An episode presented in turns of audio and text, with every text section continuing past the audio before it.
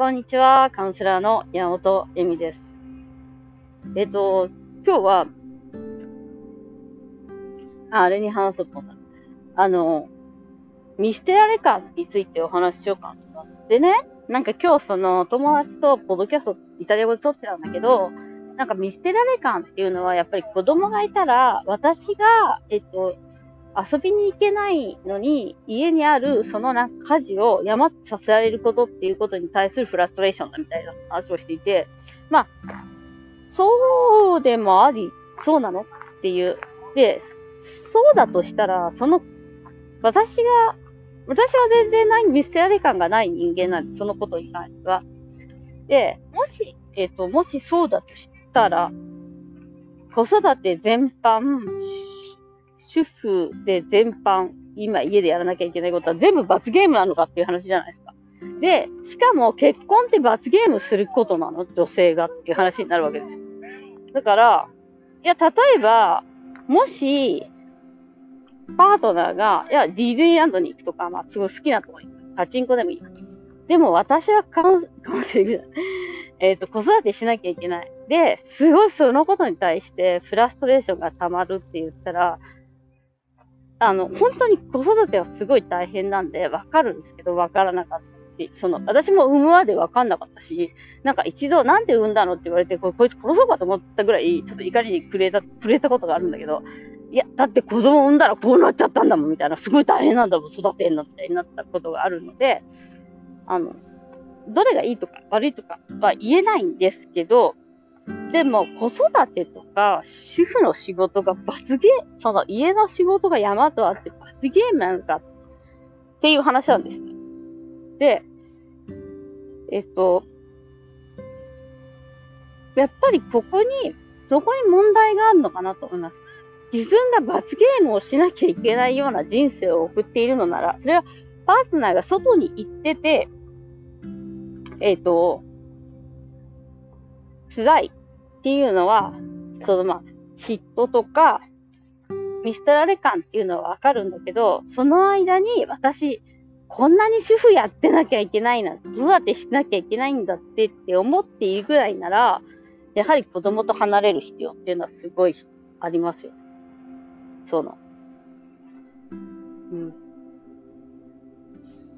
そうですね。なんかね、で、私のその話したお友達っていうのが、なんか、あの、母乳をさ、2年、2歳になっても3歳になってもあげてた人で、だから私はなんか家にいなきゃいけなかったのよみたいな感じの話になって、だから、まあ、コミュニティとかを作んないとダメだ、どうのこうのどうのこうのっていう話だったんだよ。まあでも、本当に今のフェミニズムの世界では、まあ、母乳も大切だけど、母乳をあげないっていう選択も大切だっていう話で、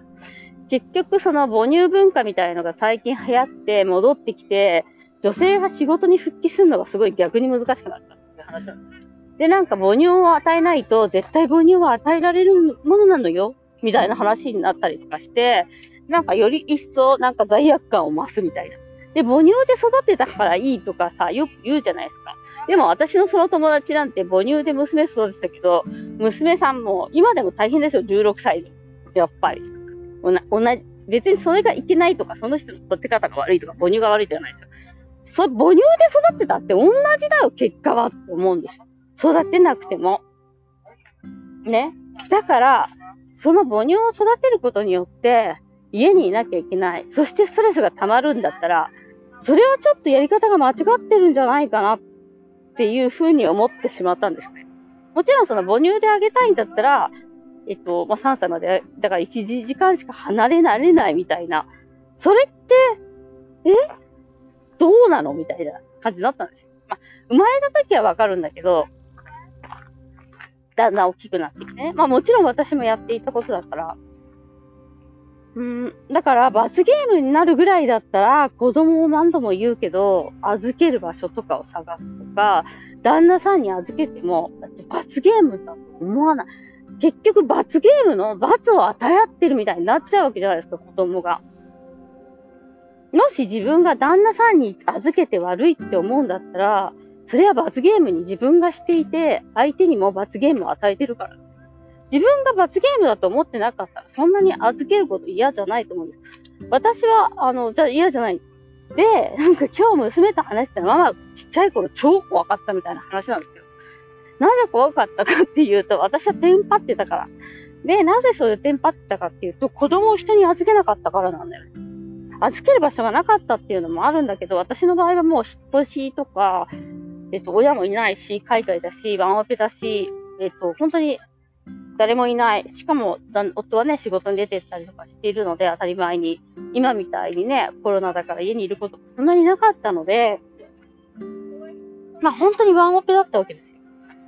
なおかつ、うちの夫は家で仕事をするので、夫の邪魔をしちゃいけないとか思ってたわけですよ。で、本当に日曜日とか、家でいると泣くから外に連れてってみたいな、すごい辛かったのを今でも覚えていて、うん、でもそれは罰ゲームに自分が知ったんです。だから、その子供を夫に預けて、月に一回外に出るっていうことを始めて、初めて夫も子育ての大切、大変さ大切さが分かったし、あの、私も同等に子育てをしてる人間になった。でもそれは預けないとダメなんです。勇気を持って。なんか、それは主婦、私専業主婦でもやってたから、みんなやった方がいいと思うんですけど、なので、見捨てられ感っていうのは、そのフラストレーションの塊の自分みたいのもあると思う。なんか私ずっと子育てが罰ゲームしてんのにっていうところ。で、で、結局そのじゃあ、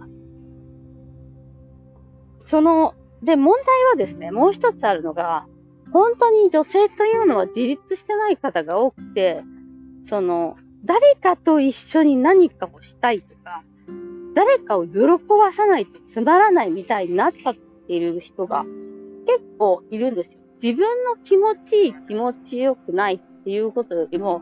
誰かの喜びしか見、見、を見たいっていう。